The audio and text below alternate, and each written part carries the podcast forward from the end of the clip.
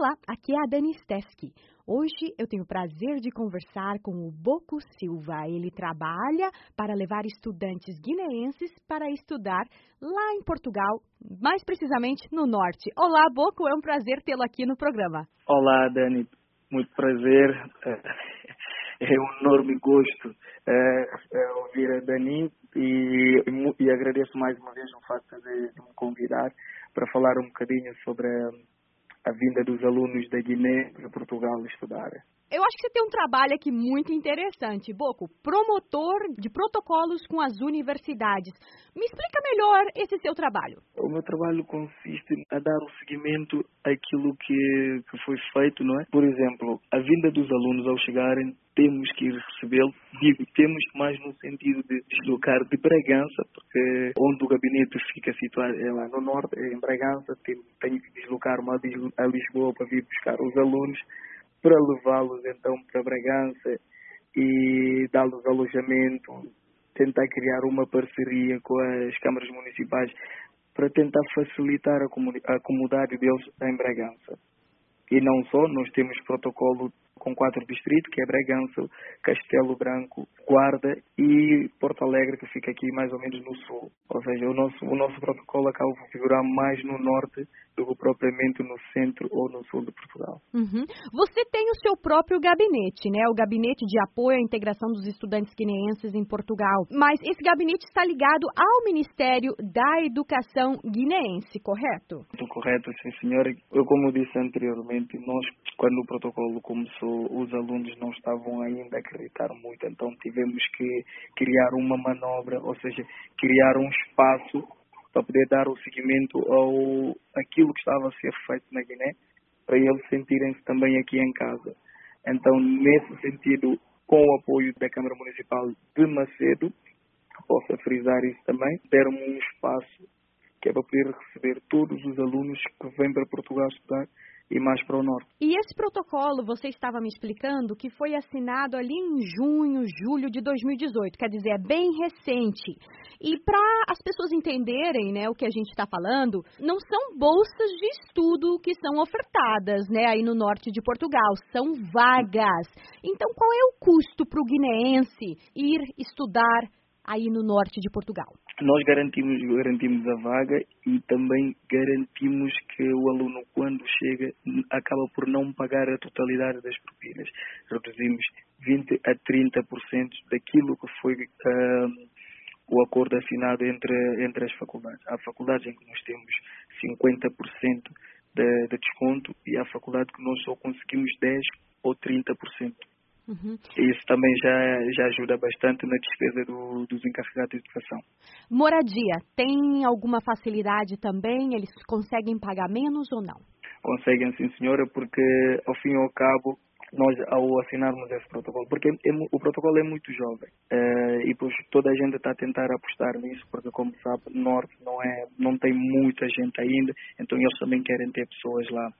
Então eles o que é que fizeram? Baixaram um bocadinho as rendas, que é para poder também ter acesso uh, ao seu ganha-pão, para assim dizer. É? Uhum, Porque imagina, eu se quero, se quero manter uma pessoa aqui na minha empresa, a primeira tenho que fazer uma oferta que vá ao encontro dessa pessoa. Agora, eles podem trabalhar aí enquanto estudam, Boco? Não, não, não, não. A priori não podem, porque mesmo o, o documento do CEF diz que não é permitido o exercício da atividade profissional, a não ser com consentimento prévio do CEF. O que é que isso significa? Só conseguem trabalhar se o CEF assim permitir. Mas, na, uma vez que no nosso acordo que nós temos com as faculdades e com os alunos, porque eles também acabam por assinar eh, o documento que diz que eles vêm, vêm especialmente só para ganhar, eh, para ganhar formação e depois regressar a Guiné. Pensar no trabalho nesta primeira fase é impensável. Okay. Porque também tentamos garantir que os pais garantam uhum. que, vão, uh, que vão sustentar os filhos durante o período que cá estiverem, nas condições mínimas, por exemplo. E depois, quando, quando houver uh, algo mais, uh, mais à frente que os pais não conseguem, cabe a nós, sim senhor, tentar resolver essa situação com o aluno. Agora, Boco, tem alguma restrição de idade para os guineenses ou não, mesmo que eles já tenham terminado, né, o ensino médio, por exemplo, né, já tenham 22, 24 até 26, existe alguma restrição para eles se inscreverem para conseguir essa vaga? Na primeira fase não, mas agora na segunda fase nós, nós estamos a tentar ver se conseguimos diminuir a idade, considerar de 18 a 23 para quem vem para a licenciatura, 24 a 29 para quem vem para o mestrado.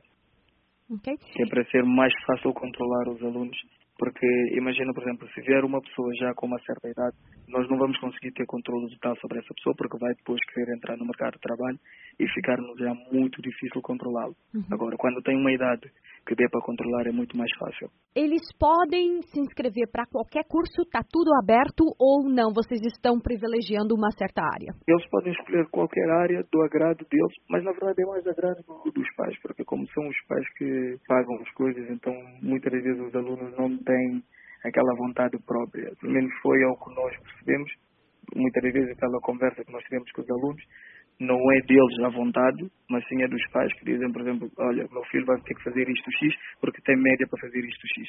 E o aluno acaba por fazer isso, mesmo às vezes contra a vontade.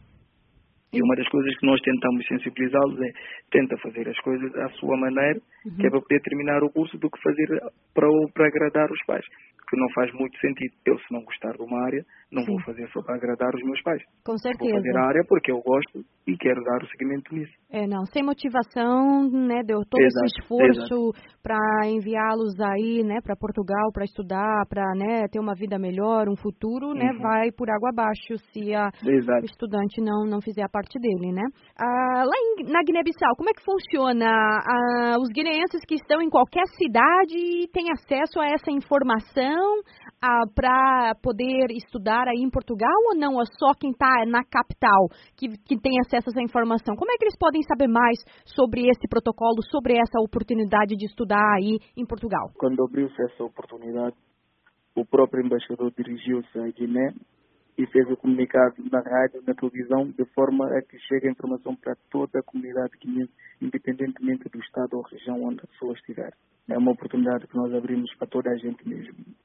Não é só para quem está na capital, mas sim é para toda a comunidade e para quem tiver acesso a essa informação poder se inscrever. Uhum. Inclusive também já estamos na época das inscrições, já em algumas escolas já terminaram a primeira fase, daqui a pouco começa então a segunda fase e nós temos que fazer as inscrições. As inscrições são feitas lá e depois na segunda fase são feitas aqui comigo, em Portugal. E eu estava falando com você essa questão da educação aí na Guiné-Bissau, né? É, na verdade, é pouco, é muito pouco se investe na educação, mas você estava me falando que você começou a notar uma certa mudança desde o ano passado. Exatamente, como eu estava a dizer, no início, no início não foi fácil. Uh, havia havia uma outra uma outra pessoa que estava interessada nisso, mas não pronto porque o, o interesse também acaba porque pronto é como eu digo sempre em África as coisas não são fáceis de se, de se resolver. Não é fácil acreditar logo numa pessoa quando chega com uma informação como esta. É preciso dizer que é, que é uma que é uma bolsa, quando na verdade não é, porque foi por causa disso também que houve ali algum problema e o embaixador foi obrigado a ir Guiné a esclarecer as pessoas que nós garantimos a vaga e não bolsa, porque houve também uma outras questões que eu também neste precisamente não quero estar a frisá-lo. Queria só focar nessa, nesse contexto aqui. Uhum. E eh, estamos já chegando né, ao fim da nossa entrevista. Eu sei que você está trabalhando também para continuar expandindo os protocolos.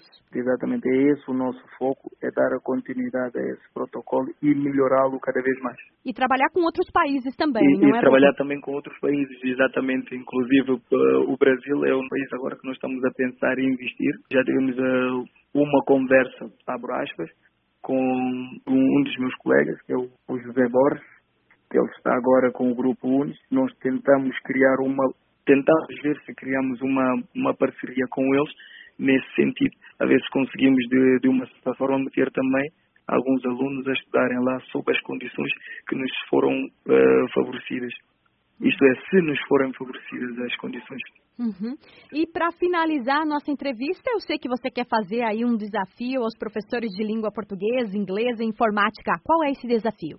Exatamente. Esse desafio baseia-se mais naquela dificuldade que eu deparei que muitos alunos da Guiné vêm com, por exemplo, o facto de não falarem português toda hora e só se aplica na, nas escolas então acaba por fim ao cabo bloquear muito os estudantes. E também mesmo a nível informática, também eh, apercebi-me que eles tinham muita dificuldade. Então eu queria aproveitar aqui agora eh, essa para lançar esse desafio então a esses, a esses professores, tanto da língua inglesa como portuguesa, como uh, do ramo da informática, que é crucial para o desenvolvimento que tem de acontecer, uma vez que nós estamos a entrar na era digital seria crucial então para esses alunos também começarem já a saberem uh, mexer e saberem dobrar as coisas, tudo que tem a ver com informática. Existe essa possibilidade, exato. Boco Silva, eu quero agradecer a sua participação aqui no Espaço do Ouvinte e espero que volte mais vezes. Agradeço eu, Dani. Muito obrigado mais uma vez. E pronto, olha, espero que os novos governantes possam levar a cabo uh, aquilo que nós temos estado aqui a, a fazer eu e os meus colegas. Pronto, eu, o que eu peço é que este protocolo continue a existir e que não, e que não entre outras coisas disto. Porque se é uma oportunidade que é criada para todos os alunos, espero que realmente se mantenha para todos os alunos e não só para aqueles que são filhos de